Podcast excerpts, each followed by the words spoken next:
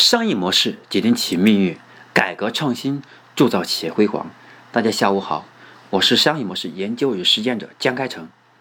欢迎大家收听我们商业模式创新的系列课程。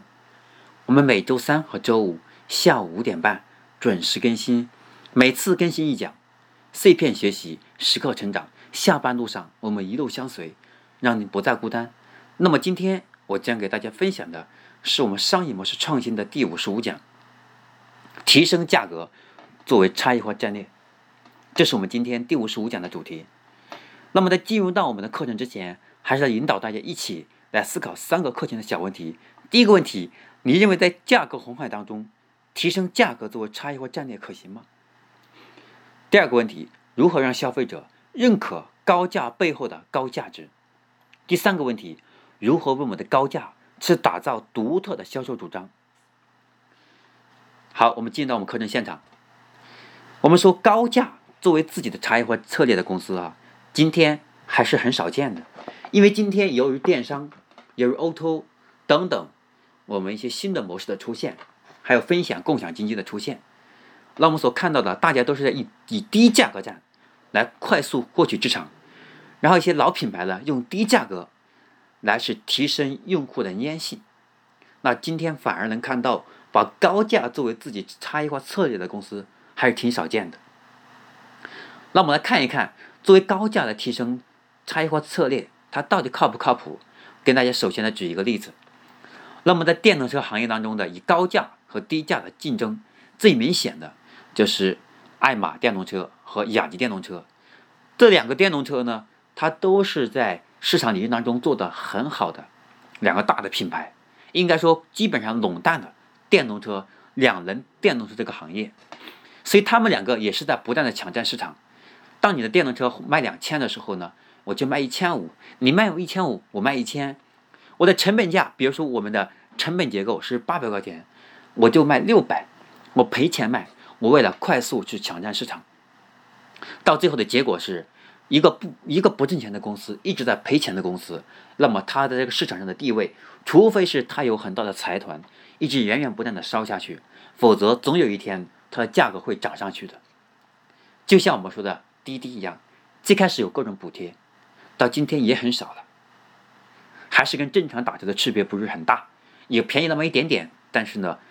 空间会比其他的打出租车便宜不了太多。那为什么现在还在用呢？因为它把市场烧起来了。因此，我们作为其他的一些传统的公司，在展现互联网，作为或者是一个发展中的公司、创业型的公司，那么这些策略肯定不是最佳选择，因为我们没有那么多的资本，像你们疯狂的烧几个亿、十几个亿下去。因此，我们说高价作为策略，是我们在今天红海价格当中，在今天各个行业当中都在 PK 价格的过程当中，也许高价会让我们的销量会下滑，这一定会有这个现象的出现。而且一定会有很多客户因为我们的高价他会离开，但是当我们的用户是使用了别人的产品之后呢，他的使用的感觉不好，或者很多不满意的地方，那么他又会回到我们的品牌上。我们要做的事情是为我们的高价，是给用户一个独特的销售主张。那这里面在上一节我们强调的第五十四讲，里面也有给大家分享了建立独特销售主张的三大要素。那么第五十五讲就可以用上了。所以呢，我认为作为高价做差异化，是今天在红海价格战当中能够获胜的一个最佳途径。有人说这不是说假话吗？说虚话吗？因为今天我们价格高卖不出去啊。但今天我们所看到的很多企业就是因为低价而消亡的，因为低价意味着你的品牌质量保证不了啊。因为很多我们的产品的质量，都是要有足够的、足够的工人，有足够的技术去创新，有足够的、有足够的货源，有足够更好的一些新的研发技术，才能够让我们的产品质量有保障，才能不断迭代呀。今天我们为了打价格战，我们已经把这个产品打的已经亏得一塌糊涂，我们还有人有心踏踏实实的来研究产品吗？还有真的很有心，能够把用户体验做起来吗？没有，因为不挣钱的买卖，谁都不会坚持太久。所以我们看到的共享单车当中，跟前面也讲到过，都是出现这样的情况，伤不起就死下了，就倒下了，死家了，对不对？所以呢，我认为，首先第一个，作为高价做差异化，它应该是可行的，因为在高价最后是为给我们用户一个更好的保障。我们价格比别人高一些，我能保证我的产品质量比别人好，我敢保证我的产品使用周期比别人长，我敢保证我的体验要比别人好。我能给用户提供更多别人提供不了的优质的服务，对吧？还是比如京东、天猫一样，那我京东我比比你的比你天猫价格同一个产品要高，我比你快呀，所以我比你高是有理由的，那用户也能接受。坦白说，一个产品比别人高出十十块钱、二十块钱，消费者是能接受的，只是我们没有给他一个能接受的理由嘛，不能说我们比别人好，你好。是一个口头语，你不能用产品体现出来，不能让用户感觉到，用户不是是不会买单的。他缺少一个为高价打打磨出的高价值的这种独特销售主张啊。所以我认为呢，作为高价作为差异化，我们首先第一个是要有高品质的产品，用户觉得很昂贵，同时用户觉得值，这个很重要。人们往往期待为更好的产品支付更多的钱。但是呢，高品质应当以某种方式显现出来。比如说爆米花，有两个爆米花公司，一个是叫一桶欧，这个美国的一个一个这个美味的这个爆米花，另外一个是叫快乐时光的两个爆米花公司，他们都是在进入到电影行业当中，来是给看电影的人人去提供这样的爆米花，他们两个也是打价格战，打得你死我活的。所以，当一个用户在购买爆米花的时候，其实两个差不多，那就是他可能一般的人会认为谁便宜我就买谁的。啊，这个作为一个市场的基本的理论来讲，这样是可行的。那在今天我们所看到的，现在大家由于看到了像淘宝，像很多新出来的品牌，甚至也有一些老的品牌，为了打价格战，把品质打没了，所以这个品牌最后就消失了，别说市场了。那作为这两个品牌的爆米花，他们是怎么去建立他们作为高价的差异化呢？比如说这里面就有一家这个叫一桶欧的爆米花公司，他当时发现他打价格战打完之后他是没有利润的，同时他为了保证产品的质量，他开始反向的做提升价格。那么他提升价格呢，他给用户一个保障，也就是一个独特的销售主张，那就是所有的几乎所有的鼓励都是。所有的这个颗粒都是爆开的，因为有些爆米花它有些一颗没有爆的饱满，因此用户觉得，当他是买爆米花的时候，你是选择很便宜的那个有很多没爆开的爆米花，还是你选择多出几块钱，每一颗都爆满的呢？更何况我们是有的时候是情侣、家人带着孩子一块去的，我们都希望给我们爱人、给我们的男女朋友，或者是给我们的孩子。是提供更好的产品，所以我们会选择几乎所有的鼓励都是爆开的这个定位的这个差异化、高价差异化的策略的这个独特销售主张的这个爆米花。所以说，如果我打算花更多的钱去购买这样一个又有面子，同时又能够吃起来会更舒服，同时让我觉得很值的，那么作为爆米花，我会选择这个。这这个一桶这样的一个牌子，所以我们的第一点，我们要用高品质的产品给用户提出一个提出更高价格的一个独特销售主张，同时呢，给用户是作为高价的一种引导。我们用独特销售主张，让他知道这个钱多出的这两三块钱是值这个独特销售主张的。当作为情侣，我们在看电影的时候吃这个爆米花。发现这个爆米花每一颗都很饱满，而且爆得很开的时候，就像我们说落开花嘛，它有一种很深的寓意都蕴含起来了。所以作为一个情侣来讲，作为带着孩子去的父母来讲，谁都不会说由于这三块钱付不起，谁都不会说这两三块钱太贵，是只要他觉得值，那么他就会去买。所以逐逐逐渐的，那么这个品牌的爆米花会比另外一个品牌品牌的爆米花卖得更好。第二个，关于作为高价差异化，这个作为企业差异化战略的，我认为的第一个第一个要素，首先是要为我们的高品质的产品给用户提出一个付出更高价格的一种独特销售主张。那么第二个呢，是要为我们的高价产品提出更高的声望，也就是我们要是做一些，我们要是做一些营销的东西，去做一些社群的东西，去做一些新媒体的东西，来把我这个价值包装出来。那比如说，我们用微信公众号，我们可以用微信朋友圈的广告，用广点通，或者在央视做一段广告。我们只是在某段时间，是把我们这个销售主张，把它散播出去，把它放大出去，让它产生裂变的渠道。那么这个声望呢？所谓的声望，是指让用户觉得掏这个钱，除了产品本身能给他带来某种利益之外，还能给他带来某种内心深处的精神层面的那种成就感、舒适感、炫耀感。那比如说我们今天买车一样，我们今天是买了一辆大众，和买了一辆别克。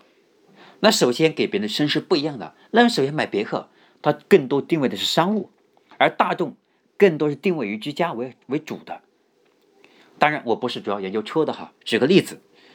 那么一般的朋友，如果说买个一个商务型的别克，和买一个其他的普通的车辆，那么别克认为坐你车的人他会有身份嘛？对开车的人也会更有身份。那么这是一个产品本身之外的一种声望，给用户一个心里面觉得他有有某种某种力量一直一直在督促着他，告诉他这个钱很值。那么值的原因有两个，第一个是。就是我们高品质，第二个高声望，为我们的产品灌输一个高价背后的两大高价背后的两大独一无二的销售主张。那么第一个销售主张是给他一个付出更昂贵的一个理由，就是比如说以爆米花为例，几乎所有的颗粒都是爆开的。那我也不说所有，我说几乎所有。那么这样用户觉得更多的期待。那么这个期待就值得他付这些钱。第二个是个声望。那很多人其实他只有三十万，他买不了买不了一辆奔驰和宝马，他宁愿在他宁愿把这三十万作为首付，也愿去买一辆奔驰宝马，也是因为奔驰宝马这个产品本身本身带不了给他太多的价值，因为它就是个代步嘛。从工具的角度就是代步的，但从商业的角度来讲，它又能够因为这个产品。能够帮助我们在用户在我们的身身边的圈子当中，是树立一种新的影响，是树立一种新的价值，树立一种新的形象。那这个价格它就很值了，对吧？前面我们提到过去谈生意的时候，我们借辆奔驰、借辆宝马，都比自己去打个车出去去见客户要强吧？这就是我们作为高价来提升企业差异化战略的可行性。首先，这个可行性是存在的。那么这可行性如何打造出来？这才是我们作为今天的红海低价这种商业实际、商业环境和商业时代当中，我们要去思考的。只有高价，我们是可以把用户进行分类的。那么在这里再举个例子，像飞鹤奶粉。那么飞鹤奶粉，它和国外的奶粉作为 P P K 价格的时候，那飞鹤奶粉一直是作为二三线品牌的这种奶粉。国产的品牌，这个品牌，那么很多人呢，有个特点，中国人有很多人有个特点，他不太认可呢，我们中国的国产产品，因为三聚氰胺的事情发生以后，对吧？那么很多人，很多很多人这个就对国产的对国产的奶粉呢失去了信心，那再加上再加上飞鹤和国外的品牌竞争的时候，又是更大的一个压力。当时呢，大家愿意付付更多的钱去买进口产品，也不愿意付，也不愿意付更少的钱来去买国产的飞鹤奶粉。那飞鹤奶粉，它为了是提升它的价格战以及优势，那么它只能降价。降价一到一定的时候，发现自己失去了优势，因为反而你越降价，他越不敢买，说明你自己对你的产品一是不自信的，第二个你承认你的产品不如别人，第三个你承认你跟国产相，你跟你跟国外的产品、进口产品相比，你是不不堪一击的。为了是让我们国产的奶粉能够立足于我们大陆，所以飞鹤奶粉作为一个黑龙江的鹤岗的啊，作为黑龙江这边一个非常有名的一个国企的一个一个奶粉的公司，那么它首先提出了一个第一个定位，更适合中国宝宝体质的奶粉。那么这样的话，就和国外和国外的这些进口奶粉相比，给用户心里面就建立了一种新的心智：是别人比我们贵，别人也可能比我们好，别人比我们更有保障，别人比我们更有商业性，对吧？别人做事情更加专心，产品质量更有保障，安产品更可靠。但最重要的是，我们家的孩子是中国人呢，那么中国人的体质和国人的体质不一样啊，所以为了我家孩子更好的体质，我就要用适合中国宝宝体质的奶粉。那么这样的话，他首先把自己的价值主张建立起来了，因为你说你是更适合中国宝宝体质的奶粉，你要做高端的品牌，那么所以飞鹤奶粉开始是作为。是砍掉它的低端的产品，把价格提升上来。第一提价，第二把低端的产品全砍掉，这样很痛苦啊！因为过去的时候，在二三四线城市，飞鹤奶粉就是因为价格低，才走进千家万户，成为国产奶粉的一个代表。突然之间要做一个更高、更高价的品牌，作为更有品格的，作为更有一个品位、更能保证产品质量，又能和国外产品 PK 的这个高端的品牌。那么飞鹤开始痛定思痛，是减渠道，是减那些低价的产品。到今天，飞鹤奶粉第一年做这样做的第一年呢，销售是在下滑，但从第二年开始，它的销售就在急速上升，而且每年以超过百分之五十的速度在增长。所以呢，通过多多种案例来证明，高价作为今天红海价格之战产业的红海这种现状当中。高价反而才是我们的竞争优势，低价不是竞争优势，低价只是暂时的营销优势，只是暂时的一种渠道优势，它不能化为我们持久的品牌效应，它最终这个产品的会给我们的品牌带来伤害的。所以呢，我来总结，以高价作为差异化的战略的两大思考。第一个思考，我们应该为我们的高品质的产品去提供一个独特、独特的。独一无二的销售主张，让用户愿意以更高的价格来购买我的产品。第二个，我们要为我们，要为我们高逼格的产品是输入某种用户精神层面、心理层面上的一种声望，给用户心里面一种更有落地、想要产生决策行为的一种驱动力。好了，今天我跟大家分享的第五十五讲，来探索以高价作为差异化战略的可行性。就分享到这里，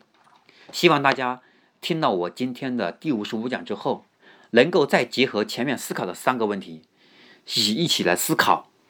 我们企业该如何去打我们的企业的差异化战略？我们是以高价来调整我们的优势，还是一直一直用低价？是一直是为了快速占领市场，或者为了吸引用户的注意，或者是为了提高销量，而茫然的是失去利润？为自己的接下来可能步入深渊埋下了一个铺垫，所以呢，我更加建议大家看尝试考虑设立一个更高价格的一个产品，来给自己低。我们可以同一家公司可以再树立一个新的品牌，用不同的品牌去做不同的品牌定位，那么这样才能让我们的公司更有生命力。否则低价打下去，我们没有价格优势，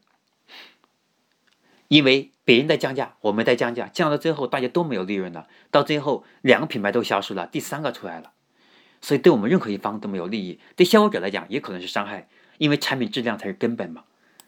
而产品质量的根本保障就得有足够的投入嘛。那么更多精彩内容，请上喜马拉雅 FM，我们每周三和周五下午五点半准时更新，希望大家能够继续收听。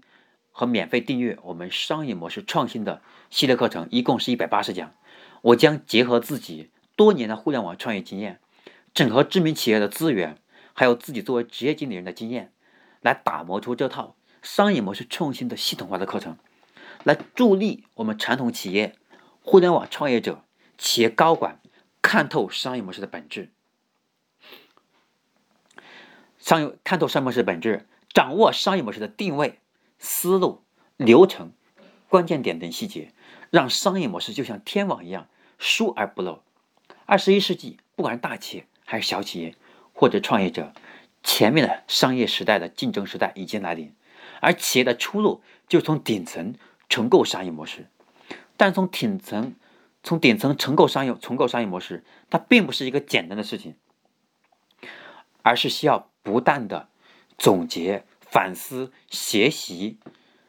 实战，才能打磨出适合自己企业战略式发展的精准化的个性化的商业模式。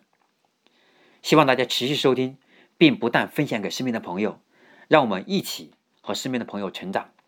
让大家共同去学习商业模式这套课程。它不仅可以帮助我们企业是更好优化我们的战略，同时也可以帮助我们大家每个人用类似的思路，去定位我们自己的人生，让我们自己怎么思考自己的生活，怎么思考自己的工作，这是一种思路，也是一种模式。希望大家能够消化吸收，用在工作上。用在生活上，我们每周三和周五下午五点半准时更新，敬请大家收听与分享。您的收听与分享是我坚持的最大动力。我们每周三和周五下午五点半不见不散。